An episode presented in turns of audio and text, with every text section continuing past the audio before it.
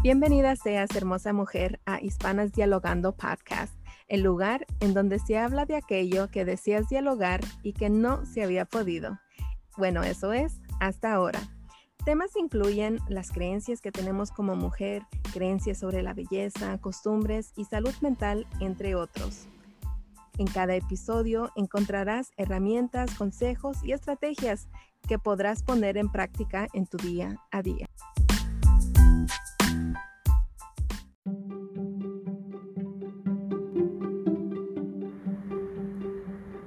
En el episodio de hoy, tus anfitrionas Narcisa Loza y Saide Calixto hablan sobre la autoestima. Más allá de solo definir esta palabra, ellas van más a fondo y dialogan sobre las creencias que afectan nuestro día a día y muy en específico de dónde viene la raíz de esas creencias. Asegura de escuchar hasta el final y déjanos saber en los comentarios a cuál creencia le encontraste la raíz.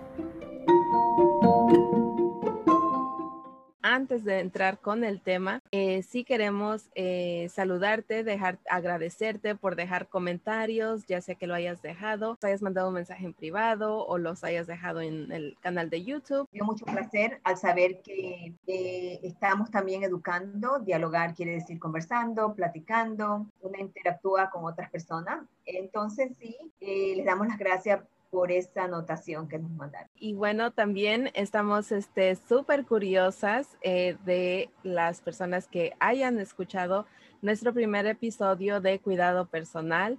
Eh, compartimos algunos, este, algunos tips, algunos consejos eh, en el último episodio y estamos con esa curiosidad de cuáles trataste, cuáles te funcionaron y cuáles dijiste por ahora no. No le funcionó lo que le dimos, les podemos dar otra página de más naturalista, por supuesto. Así es que vamos a iniciar con el tema de hoy. Eh, el, este tema eh, consideramos que nos podemos pasar una eternidad hablando de él y por tal razón hemos decidido de hacer como una miniserie y dividirlo en tres episodios. Así es que este es el primer episodio de tres y el tema del cual me estoy refiriendo es autoestima. Y vamos a iniciar con la definición de qué es autoestima o de qué manera es que vamos a dialogar eh, en este episodio sobre autoestima. Así es que, Narcisa, ¿nos puedes compartir un poquito más sobre eh, qué es el autoestima? Cómo uno tiene la perspectiva de uno mismo. Eh, cómo uno, por ejemplo, las necesidades de uno humanas, cómo uno las recibe. El aprecio, el valor, todos son aspectos de nuestra propia autoestima. Entonces, como ya dijiste, vamos a tocar temas, puntitos. Eh, de, la primera parte va a ser la sociedad y nuestra cultura, dependiendo a dónde nos encontramos. Eh, culturalmente, eh, todos somos diferentes y todos tenemos culturas diferentes y por lo tanto nos criaron diferente, ¿verdad? Entonces, de por sí, culturalmente, cómo la sociedad nos ha hecho integrar, eh, dependiendo de nuestros valores. Entonces vamos a hablar un poquito de eso, eh, nuestros pensamientos, nuestros padres, que son los primeros maestros eh, que a nosotros nos crían y nos dan todo ese fundamento. Entonces, por supuesto, vamos a, la primera etapa va a ser sociedad y cultura. Y por supuesto, en la sociedad se puede compartir el país que vivimos, nuestro hogar, el barrio donde vivimos o el condado, si se puede decir, como nosotros nos molda de una forma totalmente. Sí, y creo que es una palabra que muchas veces este, la escuchamos eh, continuamente o se hace referencia a ella y de a veces nos, eh, no siempre nos percatamos, no nos damos cuenta de justo lo que acabas de mencionar, de cuántas eh, cuántas cosas influyen al final del día nuestra autoestima, porque de a veces pensamos que, que tal vez el autoestima solo tiene que ver con lo que yo creo de mí, pero una de las cosas que nos mencionas, Narcisa, es que tiene que ver qué es lo que yo creo de mí, pero basado en tal vez lo que yo eh, crecí escuchando en mi casa o lo que yo crecí escuchando en eh, en el barrio donde yo crecí o en el lugar donde yo, este, o tal vez hasta la misma escuela donde fui, mis amistades. Entonces, todo eso viene a, a, influir realmente este, en cómo nosotros nos vemos. y quiero empezar con, con, como con este detalle este, en cuanto a de qué manera eh, nuestro valor propio puede ser influido desde nuestra niñez. Em, le contaba a Narcisa, este, una de las cosas que suelen pasar eh, o que una de las cosas que más se, nota de a veces es como esta, esta distinción entre, entre tal vez hermanos, eh, donde un hermano es tal vez un poquito más clarito en su tez, el otro hermano es un poquito más eh, bronceadito y entonces desde pequeños de repente el diálogo hacia ellos es diferente, desde qué pueden hacer, qué pueden usar de ropa, qué colores. entonces todo esto empieza a crear creencias. ¿Verdad? Entonces, Narcisa, ¿nos puedes hablar un poquito más sobre qué es lo que podemos entender de las cosas que influyen cómo nosotras nos sentimos, pero que de a veces no se habla o que no lo no nos damos cuenta. Tenemos algo, yo diría, arraigado culturalmente. Eh, yo no lo veo negativo, pero siempre eh, cuando nos crían como niños, eh, como tú mencionaste, si somos muchos en la casa, nos fijamos en el gordo, en el flaco, en el alto, en el bajo, en el, inteligente, el que no es tan inteligente. Siempre estamos primeramente comparando. Comparar a un hijo con el otro es algo que a uno le baja la autoestima, si se puede decir. Eh, especialmente cuando dice uno, yo a veces oigo a madres que dicen, no, es que el uno es más bruto que el otro, o el otro menos inteligente que el otro. Entonces, hay veces, eh, no tiene a veces uno que decirlo, pero cuando uno es niño, uno de verdad que eh, lee eh, muchas acciones que te dicen, ¿verdad? Como, como un padre lo dice. Primero, segundo, que nos crían llenos de apodos. No sé si a ti te pasó. La dientona, la orejona, la flaca, la gorda, la cabezona, el cabezón, entonces, hay una clave que yo siempre le digo a los padres que hacemos muchos talleres. Usted cuando manda el mensaje, usted lo manda, lo manda directo, ¿verdad? Pero cómo la persona lo recibe, ahí está mm. ¿verdad? Yo me río, el otro se ríe, eh, vente flaca, vente gorda, pero cómo el niño recibe el mensaje, es que uno va profundizando. El que no es inteligente, el bruto, el que va a la universidad, el que no va a ir, una vez se predice el futuro de la criatura. Entonces ahí del hogar mismo uno empieza a moldar al hijo de uno, cómo uno, eh, cómo esa criatura se va a desempeñar en la sociedad. Entonces la cultura del hogar empieza uno como a moldarlo el niño. Está Narcisa la gorda, está Narcisa la flaca, está Narcisa la chaparra, está Narcisa la dientona. Y lo dicen, dientón, ven para acá, cabezón, ven para acá. Entonces el niño se va sintiendo eh, cohibido a muchas cosas. Yo no me río porque tengo los dientes grandes. Mm. O yo no me corto el pelo a lo mejor porque tengo la cabeza muy grande, aunque la cabeza no esté grande. Pero es culturalmente como el padre lo está moldando. Entonces viene la autoestima, todo lo que se dice en psicología, se viene internalizando, lo cual quiere decir a uno se le va acumulando todos esos pensamientos negativos. El padre a lo mejor por cariño le dice, eh, Narcisa, la flaca, ven acá, pero para mí, para lo mejor es algo negativo que yo lo veo. ¿Me entiende? Entonces todo se va internalizando para el niño y uno ya se va eh, criando con el autoestima, ya se va formando de, culturalmente. Eh, uno de los propósitos, ¿verdad?, de esta plataforma, no solamente como tener esa reflexión en nuestra vida, pero también en las próximas generaciones. Y entonces, si de repente eh, nos encantaría que nos dejes saber si, si algo de esto te suena familiar en el sentido de que sí recuerdo creciendo hubieron estas conversaciones, hubieron estos apodos, completamente en lo personal. Sí, yo tengo un apodo y hasta lo que yo recuerdo, todos mis hermanos en casa y primos, todos tenemos algo este, que, nos, que nos dicen, ¿verdad? Este, o que nos dijeron cuando éramos pequeños. la otra parte también es, uno de los propósitos es entender las creencias alrededor de la autoestima. Entonces, ¿qué creencias vienen de cultura y también cuáles nosotros seguimos pasando y pasando? O una de las maneras que yo veo la autoestima también es esa confianza que yo tengo de mí misma, ¿verdad? ¿Cuál es tu nivel de confianza? Ah, muchas veces, eh, viniendo de la industria de belleza, ah, de repente me preguntan, una de las preguntas que así de las top tres que me preguntan, esta es de, un, dentro de las top tres. Y una de las preguntas, este, Narcisa, que me hacen es, es con el maquillaje especialmente.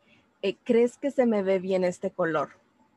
¿Crees que se me ve bien este tipo de maquillaje?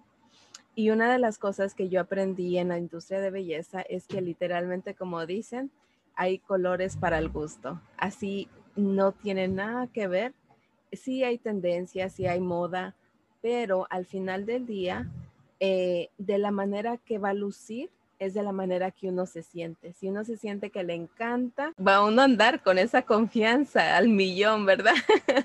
y va a decir, me siento bien, me agrado, me agrada, me agrado como luzco. Eh, y con esa misma alegría, pues la gente va, va a uno radiar esa confianza. Pero también de a veces hay casos donde aunque usen un maquillaje o aunque use uno, eh, por decir lo mejor de lo mejor en atuendo, de a veces no, aún con todo eso, no sentimos esa confianza.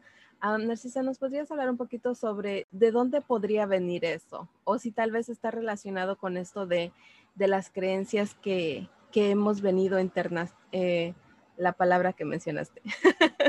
Sí, e internalizando y viene de ahí mismo, porque a veces, eh, como decías, el color rojo no te queda bien porque no, tiene la, no la tienes la piel tan blanca, hay colores que te hacen más trigueños, hay vestidos que te hacen más gorda, hay vestidos que te hacen más flaca, entonces de por sí uno siempre se está como midiendo, ¿verdad? Para todo lo que uno hace. Se está midiendo en el sentido de que eh, qué es lo que me queda bien y lo que no me queda bien, que viene de la sociedad, la parte externa.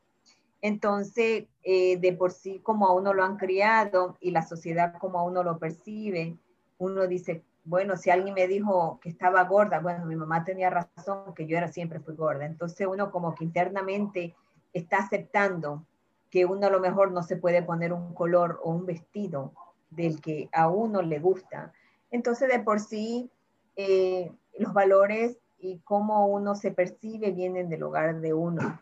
Y asimismo, a veces la sociedad confirma, ¿verdad?, las, nuestras dudas o nos hace despertar, tal vez, de lo que siempre mi mamá nos había hecho creer, tú eres la mejor, más inteligente, tú eres la mejor.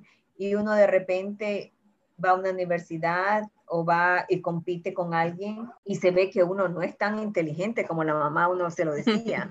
Entonces uno el ego de uno, uno el ego de uno y uno dice, ¿y ahora qué hago? Yo siempre creí que yo era súper inteligente y ahora qué hago?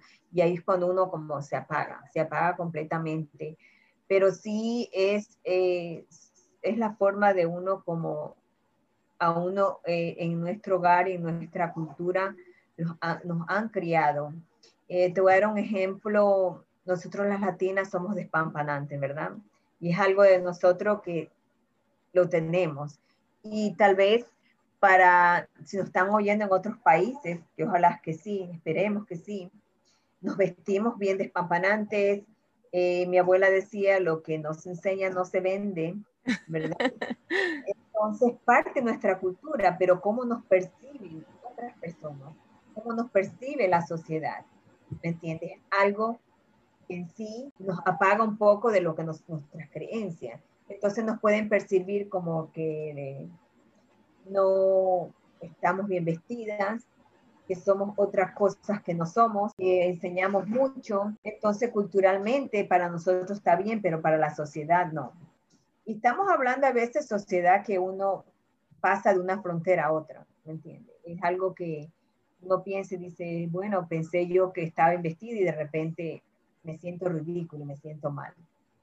Entonces, eh, son a veces choques entre cultura y sociedad, eh, culturalmente, eh, como nosotros, y culturalmente el hogar, como dije anteriormente, el barrio, la ciudad, el país, ¿verdad? De donde venimos y cómo percibimos esas crianzas y cuando salimos de ese cascarón, cómo la sociedad nos percibe a nosotros, es cuando viene el choque.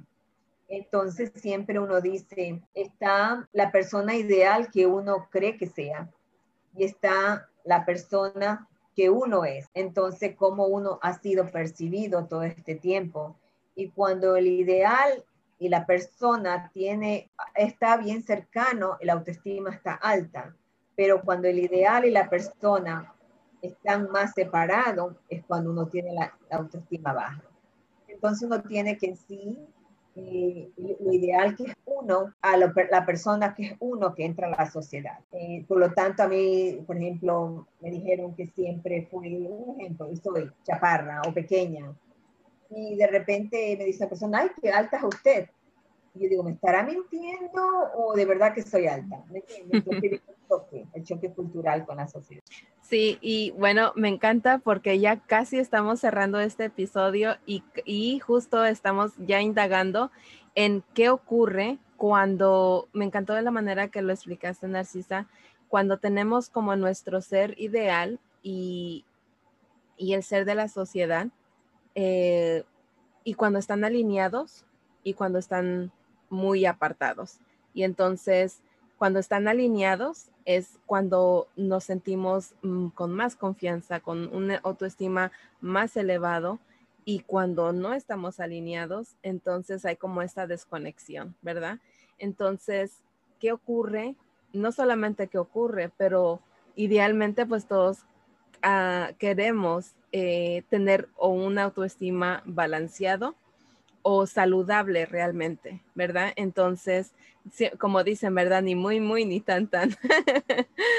Entonces, en el próximo episodio vamos a estar hablando justo de cómo ayudamos, cómo nos ayudamos nosotras mismas a regularizar y a tener ese autoestima sano, este, en un nivel sano. Y realmente eh, por, por el día de hoy, hablando sobre autoestima y hablando sobre desde cuáles son las creencias, qué es lo que hemos qué es lo que hemos, este, qué es lo que se nos ha quedado eh, basado en nuestra crianza, basado en nuestro alrededor.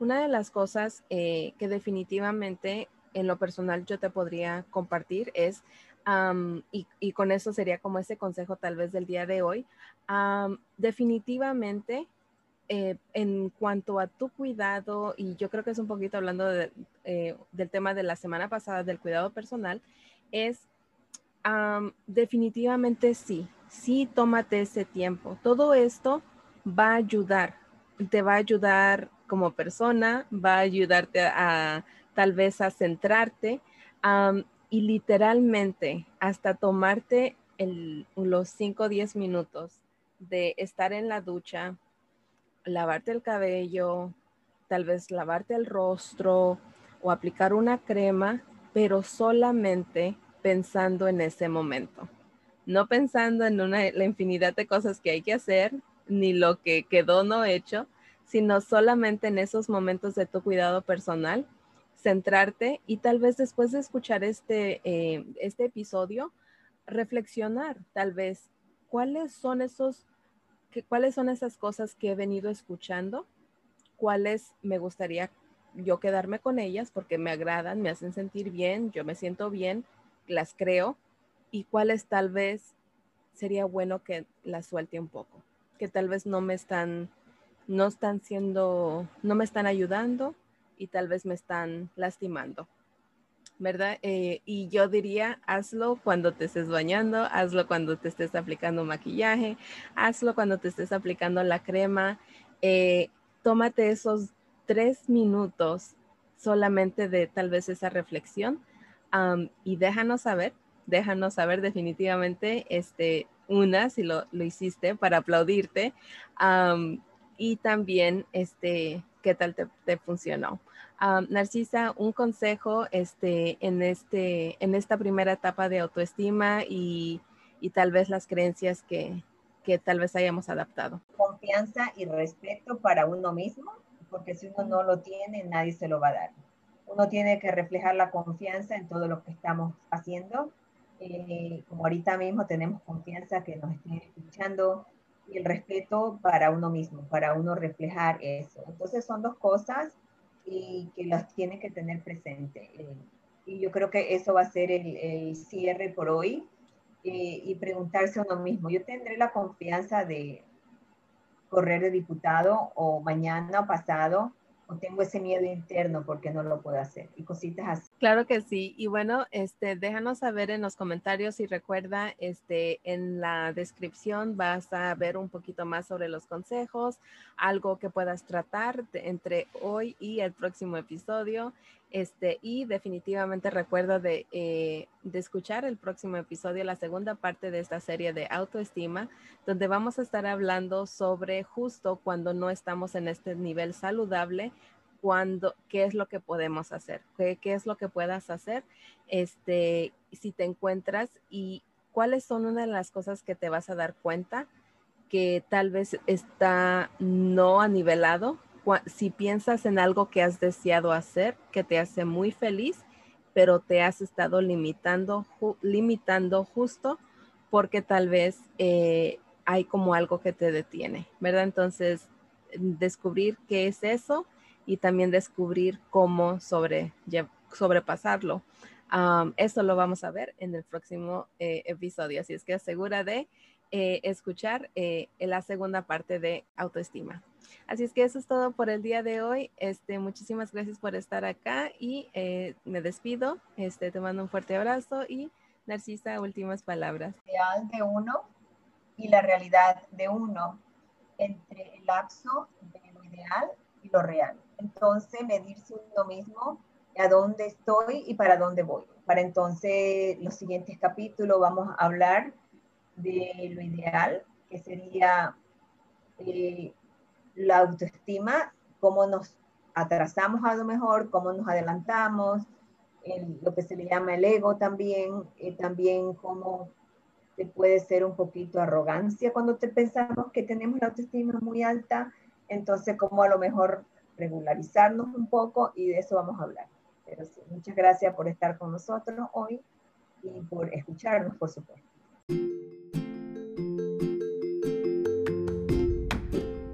Estamos súper contentos de que hayas estado aquí el día de hoy.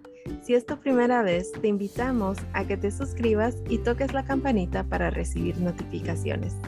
Sigue la conversación en nuestro canal de YouTube e Instagram en arroba hispanas dialogando.